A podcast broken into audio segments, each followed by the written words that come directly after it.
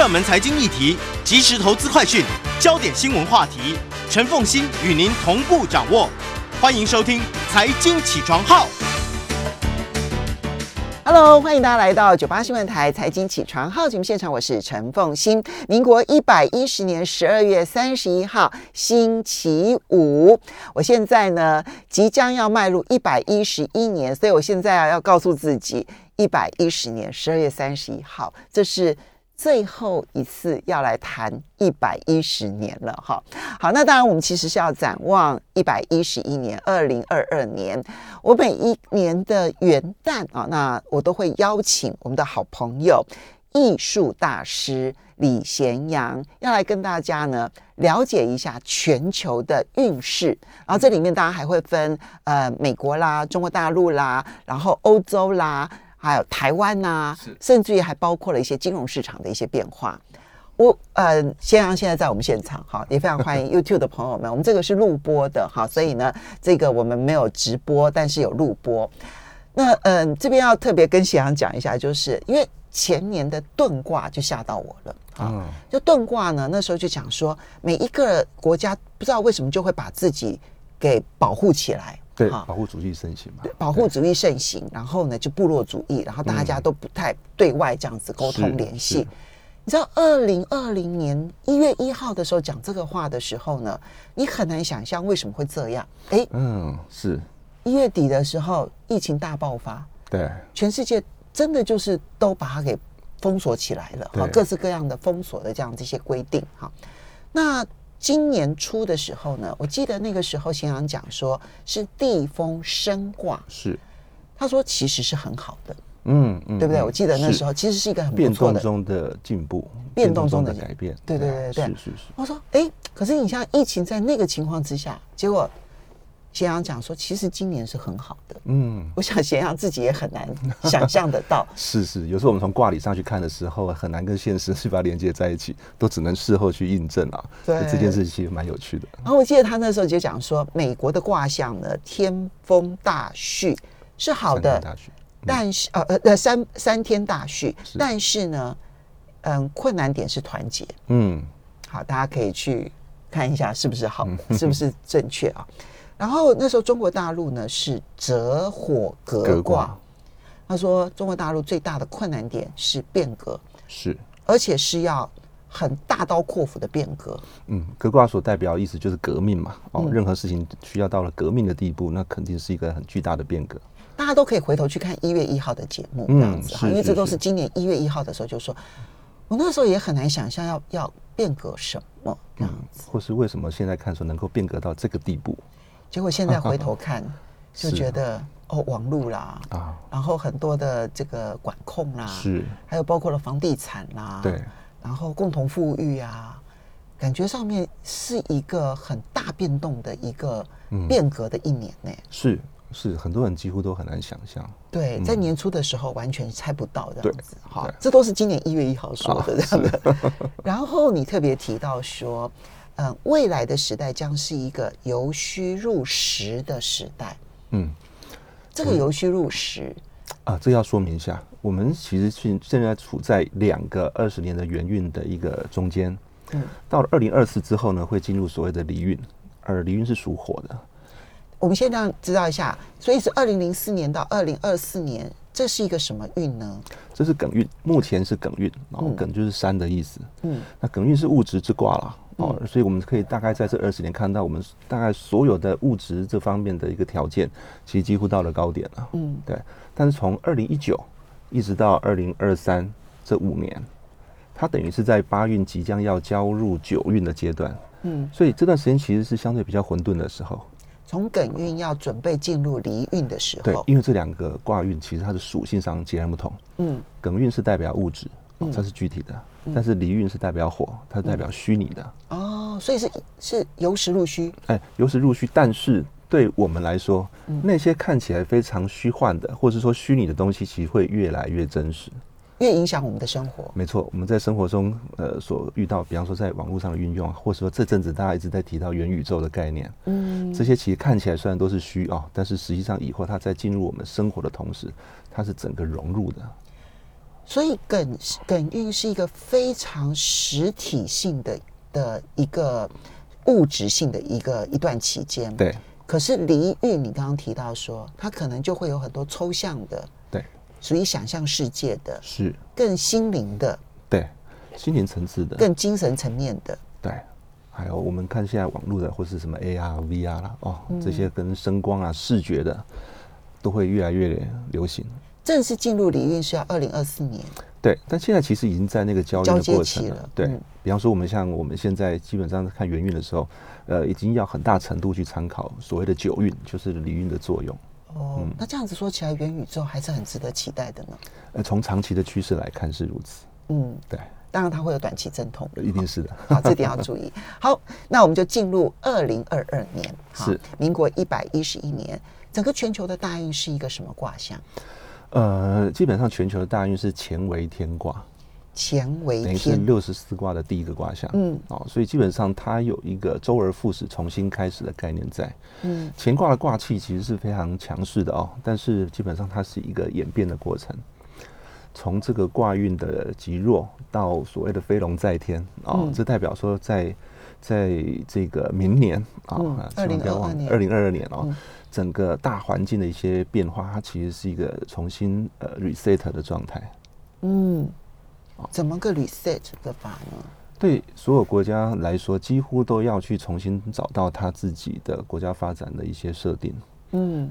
哦，尤其是中国。嗯。哦，因为中国居中嘛哦，嗯。所以乾为天卦基本上也是他在卦运上的代表卦。嗯。那其实乾呃乾卦本身其实有一个重要意涵，我也会呃提醒大家留意，就是说乾卦在在这个卦意上面，它其实是具有战争意义的。哦，OK，哦，虽然我们常说君子以自强不息哦，但是嗯其实从卦运上来看，它其实是冲突的。哦，对，所以明年可能在经济啊、股市啊这方面，可能要留意的反而不是经济层面的问题，那可能要留意的是地域方地域冲突的问题。乾为天卦反而有那一个冲突战争的意涵在啊。呃，是。哦，其实乾卦在这个四季的分类里面，它其实是在秋天的时候，哦，秋天秋收嘛，嗯哦，所以古古代要打仗要要搜刮搜刮民脂民膏的时候，要趁要趁那个时候，因为你必须储备足够的粮食，你才能够在前线打仗。哎才能打仗，然后打仗之后你去那边那个县当地才有东西可以让你搜刮，所以乾卦其实它是属于秋天的卦象，而秋天基本上是战争的卦意。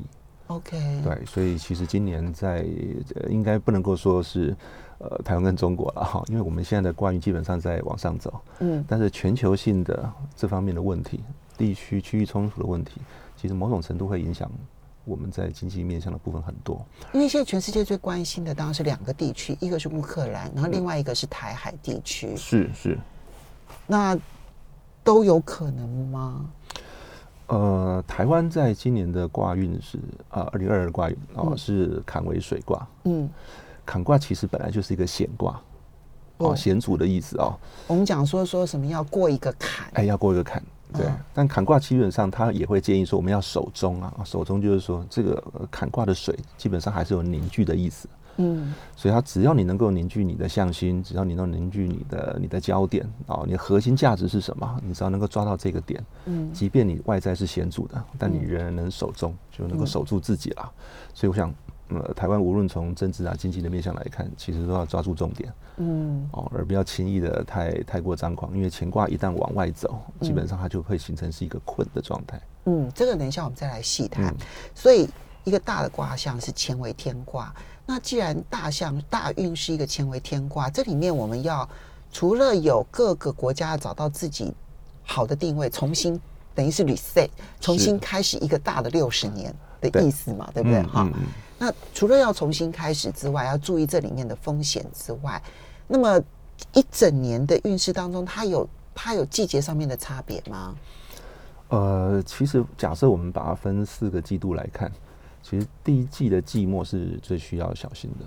OK，对，然后呢，到了第二季，到了第三季，它其实会逐渐往上走。嗯但其实比较需要关照的倒是第四季接明年，嗯就是二零二三，好到二零二三，呃，这个时间基本上比较容易由盛而转衰的状态。嗯哦，简单说，如果要从整体经济层面来看，其实呃，卦运上是比较看坏二零二三。哦，而不是二零二二。而且从第四季今呃二零二二年的第四季开始看坏。是是，嗯因为那个时候就亢龙有悔了。OK，、哦，在乾卦里面就是亢龙有悔，龙回头的意思啊、嗯，呃，所以到了第四季，反而要在衔接明年的时候，它会是一个比较大转折的开始那第三季是飞龙在天啊。第三季飞龙在天，非常好。是是是，那第一，所以第一季，如果你刚刚讲的说有冲突的话，其实第一季反而是要最小心的。呃，可以这么说。嗯嗯好，这个其实就是你知道，咸阳每次在讲的时候呢，你都很难想象一年会发生什么事情。呀，卦其实非常抽象，对啊大家没错发挥丰富的想象力哦。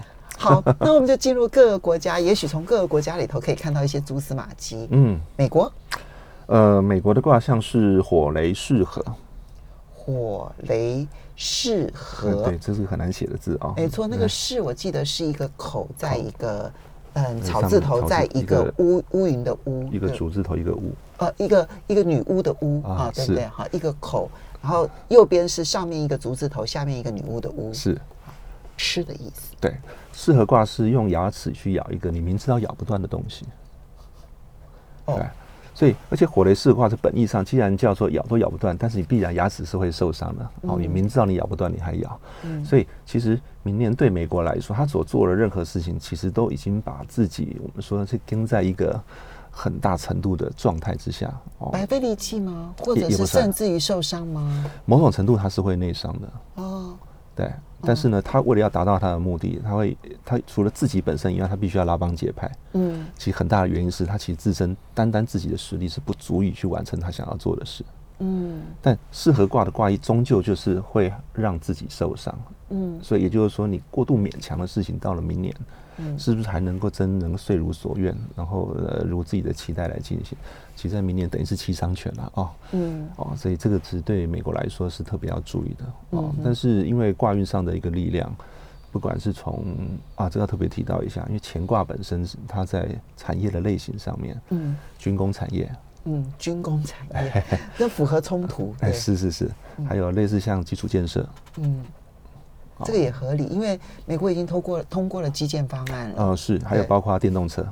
那哦哦乾卦是马的概念啊，那自强不息嘛啊，嗯所以马的概念，所以从现在的观点来看，类似像电动车嗯这样子的一一个议题，嗯基本上都是在呃明年非常重要的产业类别。军工产业、基础建设、电动车是就全球的角度来看，嗯其实都是适用的。对，但是要要完成这么多的任务，你说要投入的资源这件事情，对美国来说，其实目前是相对非常辛苦的。我想全世界也都是需要做这些事情吧。对，所以乾卦的意涵其实它是非常两面的哦。嗯它是某种程度它你必须要，嗯你必须要自强不息。对，但是在这个阶段，你到底能够有多少资源的投入，这两者之间到底能不能抓到平衡？那有没有不利哪些产业呢？呃，乾卦对于这些，比方说我们现在很在呃，像呃娱乐产业，当然就不用说了，嗯因为娱乐产业基本上是属火的，啊，那火金是对克的啦。哦，对那因为金是乾卦是金。那，乾卦是金，好，那娱乐产业是属火的。嗯。那像我们现在在谈太阳能，虽然感觉上这个是绿电，哦，太阳能应该是要非常的有好的发展，但是因为火跟金的对克的状态之下，所以太阳能在今年可能会可能会遭遇到某些变数啦。嗯。哦，不管在各个呃地区，不管是中国或是哪里，太阳能这方面呃产业的发展可能会迎来一些风险。嗯，好，我们要稍微休息一下，等一下呢，回来了之后呢，就把美国稍微讲清楚之后呢，接着要进入那中国大陆会如何？我们休息一下，马上回来节目现场。欢迎回到九八新闻台财经起床号节目现场，我是陈凤欣。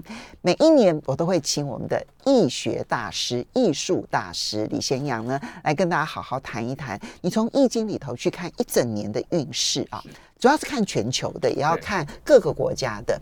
那刚刚看到全球呢是乾为天卦啊，这个是呃易经的六十四卦当中的第一卦。第一卦，我因为它一共有六条线嘛，对不对？对我印象最最清楚的就是它是六条实线，这个最容易背这样子。对对对然后坤卦呢，就是六条虚线这样子。没错对啊，是是是我只知道这两个，其他通通都不知道了。好，来，嗯，周而复始，要找到自己国家的定位，同时要小心冲突，尤其是第一季。是那有利的产业是跟金属的金有关的，比如说军工产业啦、基础建设啦对、电动车啦，哈是。那不利的是跟火有关的，比如对说娱乐产业啦，娱乐产业比如说太阳能。是我们先记得在心里头，其实背后的原因，你常常是时间发生了之后，你才会说，哎，有道理。嗯，但是卦象不能用猜测的，我们就是知道有这个卦象，然后常常可以顺势而为是比较重要的。呀我们可以推移它，但是还是要看着整个环境的演变，去做适当的判断嘛。好，嗯而美国呢，今年的大运是火雷适合卦，终究它会过度勉强，反而可能造成一些过度勉强去做一些其他能力已经做不到的事情，是是，有一点咬着牙要或血吞的味道，嗯，没错。因为那适合就是把牙齿给吃了嘛，这样对，你你吃很硬的东西。对你明知道它咬不断，但你又非咬不可啊！明知不可为而为之啊，其实是人内伤的。OK，好，但是内伤，但外面看起来很好吗？呃，是，毕竟火雷适合卦是离卦在外，雷卦在内嗯啊、所以雷厉风行的卦象，其实某种程度还是会让人家感觉到它的强势所以表面上看起来风风光光的啊，，是没错。哦但内在可能产生的一些冲突跟矛盾，其实还是会持续存在。毕嗯竟适合化的本意本来就很容易造成很多物极必反的现象。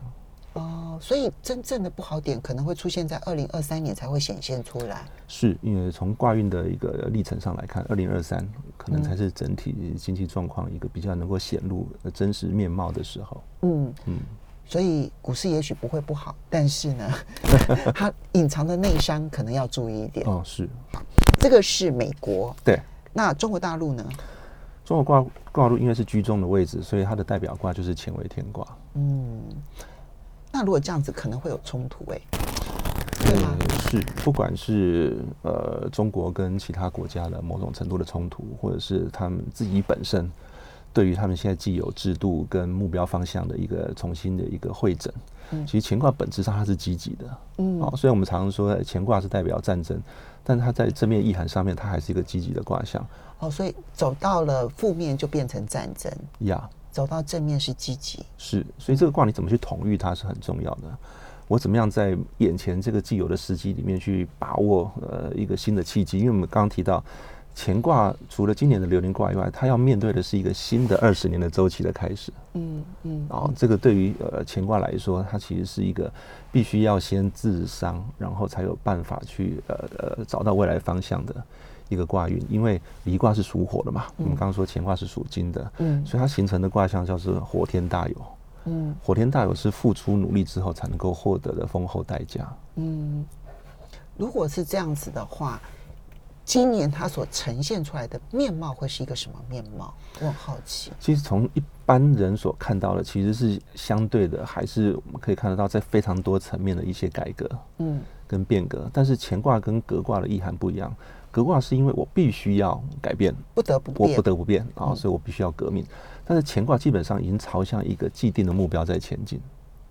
看准目标了。哎，我已经把我的目标找到，我要往那个目标前进。所以你觉得革卦就像二零二一年的时候，我们那时候讲说大陆它是这个择择火择火革卦，是它是一个必须要变革，可是这个变革是，嗯，很多地方都整顿，但方向不清的。嗯，但是乾为天卦的时候，就是已经方向清楚的积极变革前进了。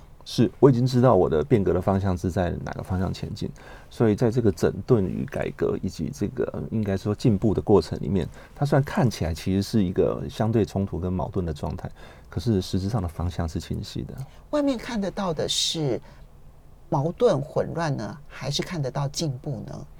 呃，进步的层面在今年的流年，我觉得就是二零二二年，嗯还不是那么容易可以很清晰的看到，但是基本上你是可以理解嗯他为什么要这么做，嗯以及在这个过程里面可能可能要付出的代价以及收获。嗯毕竟我们刚刚提到，现在即将要进入新的一个二十年周期的过程里面，很多产业的一些演变其实是会面对一些瓶颈的，嗯所以势必然的改革，从呃站在中国的立场来看，他必须要这么做。嗯对，才能够迎接接下来二十年新的，应该应该是说新的国际变局了。嗯，那这样他在金融市场表现还会持续的很弱吗？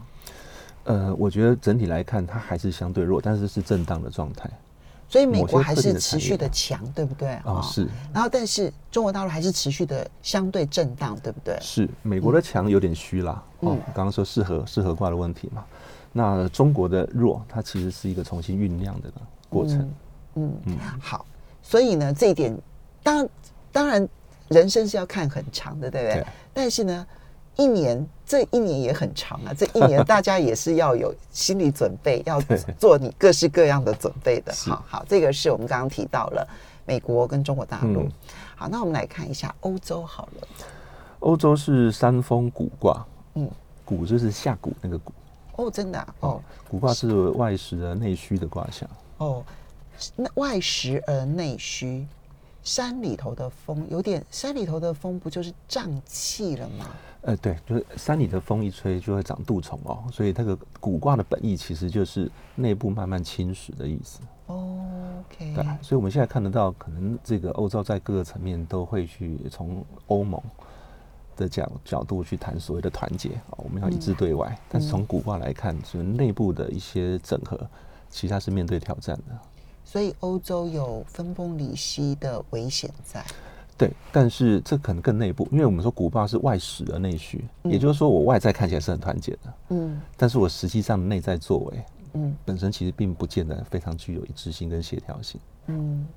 那这个我们从经济的表象来看的话，它是好还是不好呢？呃，从经济表象来看，我觉得每个国家的步调其实会是非常混乱的。嗯哼，OK，、嗯这个差别会非常的大。对，而且因为骨的意涵，它其实本来就会跟呃传染病啊，哦，跟像我们现在的疫情有关，所以某种程度控制不住有点担心哦。从古卦的意涵上来看，似乎在这个疫情的控制上面，似乎是没有没有比想象的来的更好。刚刚美国跟中国大陆有疫情的问题吗？呃，这两个卦象在疫情上的一个表现，其实是比较不明显的。OK，对，反而是欧洲的情况可能要让人担心。嗯，所以反而是欧洲需要再担心一下。哦，他已经他已经不好了两年了耶。是，好，这是欧洲哈，有点有点伤脑筋。对，有点伤脑筋。我们来看台湾，是，刚刚稍微的提了一下，就台湾今年呢是坎为水，坎为水卦，嗯哦，那上下都是水。哦，那坎卦基本上有两个意涵嘛。哦，嗯一个对内的话是手中，哦，也就是说，如果水能够凝聚，嗯那基本上我们可以看得到它一个应该是说实质的一个价值所在。哦，那我们的科技啊，就说我们现在产业上的目的跟目标是什么，基本上会往朝朝向一个目呃一个一个方向前进了。但它既然是一个手中的卦象，它其实是不宜张扬的。嗯因为水一旦外溢，你就不知道它到底会往哪边跑。哦，所以对坎卦来说，其实应该要聚焦在你自己真正核心价值的东西上面。嗯对，不过呃，往好处看哦，坎卦因为是呃未来运，什么叫未来运？九运之后就是乙运嘛，啊、一二三四的一，嗯哦所以对于九运来说，九运叫当运啊、那乙运就是要未来运。嗯哦所以我们现在目前的产业的一个发展的方向，基本上是非常往未来看。正想要问这样子，嗯，半导体业它到底算是金木水火土里头属什么啊？它其实非常有趣。你知道，在这个我们说比较二十纳二二十八纳米之前，它其实以它的原料上来看，它其实是属土的。就细晶圆哎，细晶圆是属土的，所以嗯它跟梗的概念其实很像。可是呢，到现在三纳米以下，那因为材料本身第三代半导体现在开始叫做有氮化镓或者是碳化系，是所以如果是氮化镓的话，你觉得它可能就比较偏向别的属性了。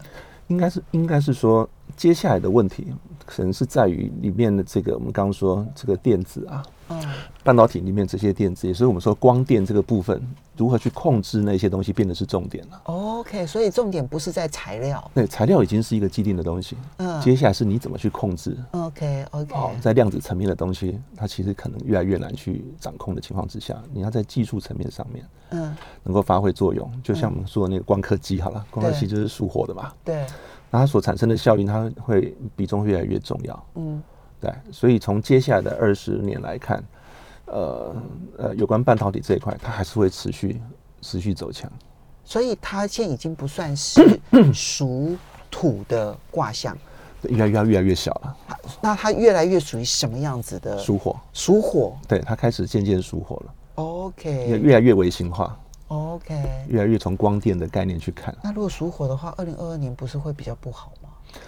可是不会。而且基本上它是一个大的大的趋势，OK，它是大的趋势。是大的二十年的趋势。对，我们可能要看的是有关这些半导体的这个相关的这些设备。嗯。哦，因为只要是机械设备，比方说我们刚刚提到光刻机的设备，嗯。或是生产的机台，像这些设备的厂商，嗯。基本上在这一年啊、其实就会是一个相当爆发的阶段。因为属金。哎，因为属金，哦，所以设备、机械、哎机械设备嗯。好好好，这个 可以大家可以考虑一下，这样好。可是坎为水看起来呢，其实这就跟这个国家的选择有很大的关系。嗯，是不宜张扬。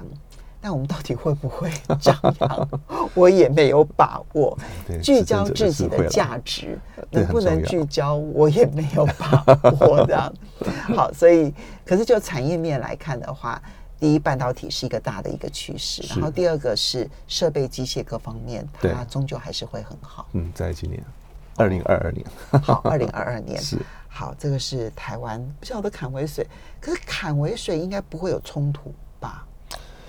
我们稍微休息一下好不哦好？好因为今年全球大运势乾卦，我就特别的担心。嗯，马 是是，上回来我也担心哈。欢迎大家回到九八新闻台财经起床号节目现场，我是陈凤欣。在我们现场的是艺术大师李贤雅，非常欢迎 YouTube 的朋友们一起来收看啊、好，二零二二年的全球运势，刚刚我们讲了美国、中国，还有看讲了台湾。好，嗯台湾是这个坎为水卦，然后也对谈了台湾今年的产业可以有哪一些特别好，哪一些特别注意这样子啊。那嗯、呃这个欧洲也谈了，我就觉得欧洲好像感觉上面就是。问题重重哈，好像感觉上就就是这个老板块的一个嗯帝国群哦，看起来好像始终找不到方向的那种味道在，对不对？哈，好，这个是我们所看到的几个主要我们关心的区块。当然，日本跟韩国，我们因为时间的关系就不多谈了，这样子哈。嗯，原油，嗯，原油的今年会如何的发展？我记得你去年讲说原油会很好，那时候还在想说啊，真的吗？会很好吗？就嗯，它涨很多，在乾为天卦的时候，因为基本上呃呃乾为归乾为啊乾为天卦对于这些所谓的机械嗯设备呃基本上是正面的，所以原油类也会因为这方面的需求，所以还是会持续走强。哦，这样子。嗯，还是会持续还在持续走强，它已经很贵了呢。今年到底还要怎样？好吧，原油持续走强，它是因为在乾卦的乾运的一个大的一这年趋势，的过程之中，对，包括我们刚刚提到说有可能有战争的问题嘛，哦，这某种程度也会对原油产生一定程度的影响啊。嗯嗯，尤其刚刚又提到说机械啦，然后设备啦，它都属于金的产业，是对不对？哈，对这些都可能会加强投资。呀，嗯，好，OK，原油，那黄金呢？呃，黄金基本上会走弱，哦，反而是走弱嗯，反而是走弱了。嗯，对，这很怪。呃，对啊，不是钱是金运嘛？对 对，但因为所有的力量基本上在乾卦里面，虽然说金的力量会加强，嗯但是因为乾卦的意涵，它其实更偏向于是属于这种所谓的呃阳性、刚性的东西。那黄金基本上算是相对比较柔性的选择，所以它其实在今年的表现上面，似乎看起来是有那个需求的存在，但是可能跟之前比较起来，它的涨幅以及这些变化，其实有点慢慢趋缓的状态。哦，好，这一点呢也可以提醒大家注意，对不对？对对，好，那刚刚讲的是原油、黄金，那我们就把一年当中呢，可能如果从金融市场来看的话，尤其是股市来看的话，我像你这个二零二一年哈，就有特别提到了几个要注意的时间点。嗯。那我们就把今年的时间点也跟大家来稍微的理清楚，嗯，我们如果把它分成四个季度啊，以乾卦的这个爻变来看只能，够用四个季度吗？不能用十二个月吗？呃，十二个月有点困难了。哦，OK，啊，老实说有点困难。但是因为呃，我们在看这个流月的时候啊，它是从这个过年开始看起，嗯所以呢，今年刚好因为是这个二月一号哦，就是等于农历的一月一号，嗯所以从季度上来看，它刚好是第一季的季末了，准备要季末了。二月一号已经是第一季的季末，准备了，嗯，还没哦，但是准备了哦，所以第一季的季末基本上从股市来看，它是会走弱的。所以呃，第一季的季末，哦，你讲的第一季是指今年的一月一号到我们讲阳历的哈，嗯就今年的一月一号到三月三十一号，，对，从二月份开始往三月的方向走的时候，就开始走弱了，会走弱。嗯那这跟我们刚刚提到说，也许某种程度有一些所谓的呃，应该是说呃区域冲突的问题嗯引发的，而不是单纯是经济本身的状况。所以这个本质上它不太容易从技术面去看待。哦所以这一块我都会跟呃提醒大家，虽然它不见得正确了，对，如果你可以参考你可以参考了啊，就是手头上如果你可以保有比较多的现金，也许你可以看看哦三月份的时候会不会有一些哎有价值型的股票可以投资。，OK，对，一月也许还 OK，但是二月开始，它可能就会有要注意了就要注意那个爻变当中所呈现出来的冲突面貌。嗯，是，虽然大家呃开春或者开年的时候，因为开红盘的几率比较高，对，但是还是会从卦运上来看，还是会提醒大家多注意一下。哦，好，对这个是第一季。好，那到了第二季呢？呃，第二季基本上跟第三季的趋势就是属于趋势向上的状态了。那就是从要从四月份开始吗，呃国历的四月开始嘛。，对，国历的四月份开始，然后四五六就一路往上走。嗯，对，这中间就算有呃局部的回档，原则上大趋势还是如此。很好的。对，因为乾卦在意涵上本来就是由弱逐强的状态，嗯那反而是需要留意是第四季。嗯对，因为第四季衔接到呃二零二三年，嗯哦，这是我们从卦运上比较看坏的一年了。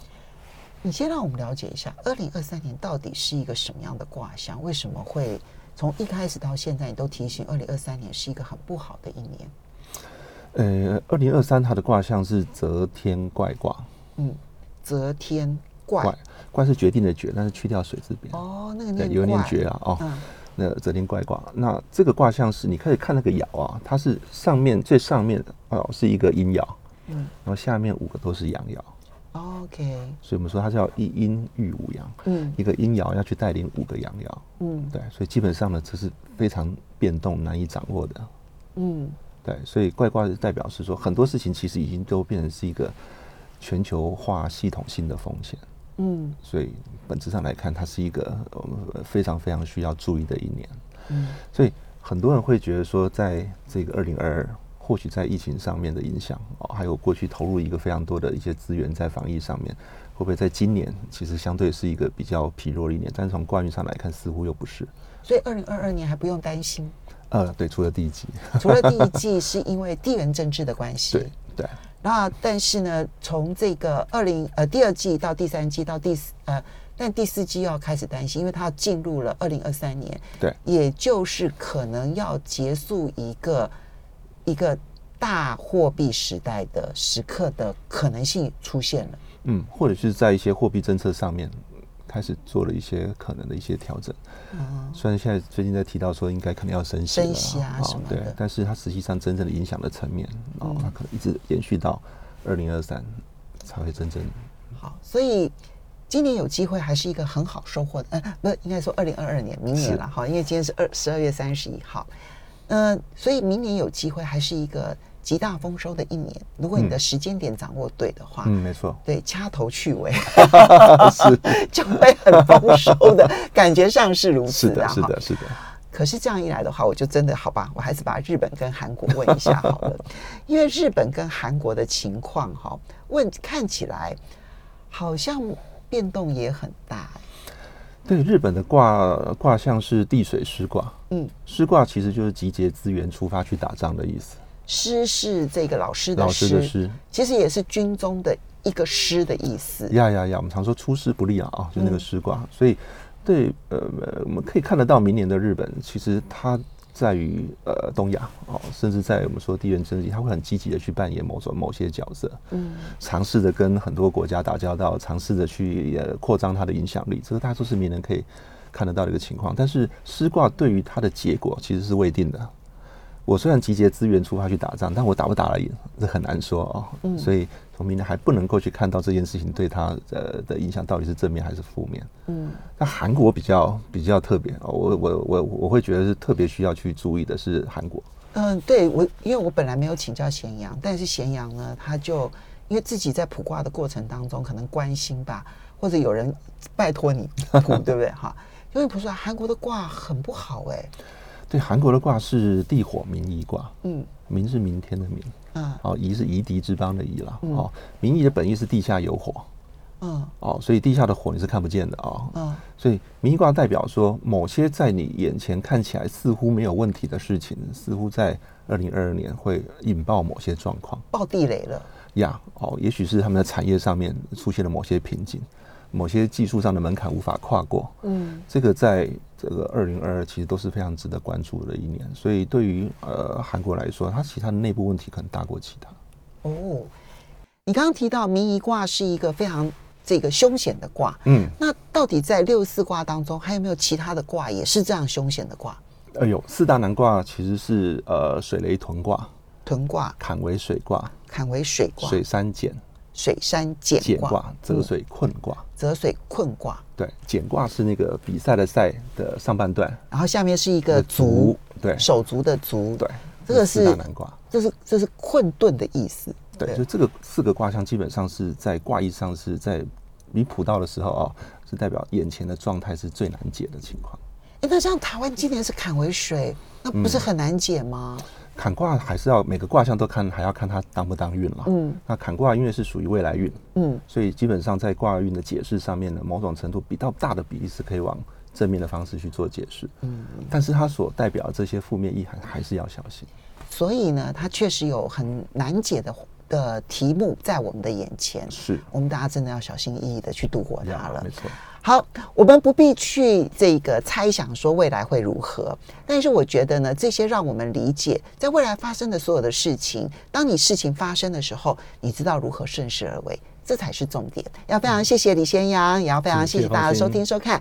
休息一下，等一下八点钟节目马上回来喽。